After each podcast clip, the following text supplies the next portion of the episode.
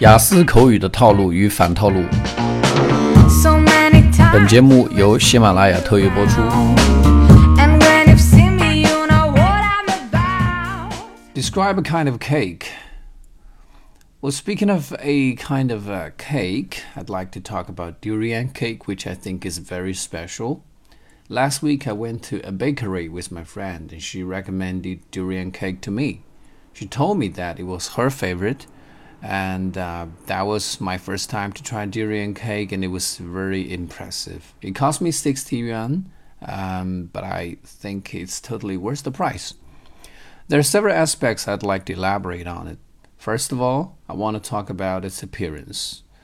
It is the size of a small dish when you cut it open into slices. There are white and yellow layers. The white ones are cream and the yellow ones are durian. At first, I was, you know, I refused to have a try because I couldn't bear its smell, but my friend insisted. So I had a bite anyway.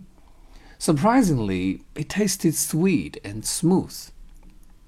Secondly, I'd like to talk about its nutrition.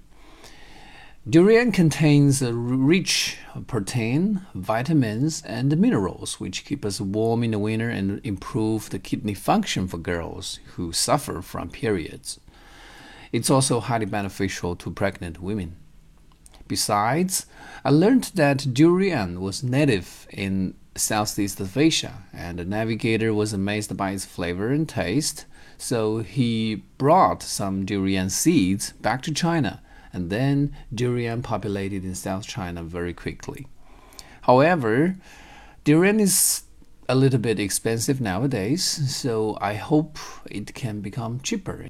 大家好，雅思口语的五月新题已经更新完毕，我已经把新题的文本和录音放到了淘宝的店铺。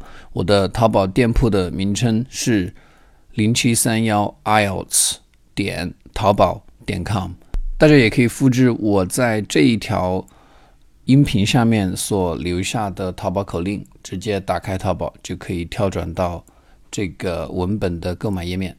Thank you。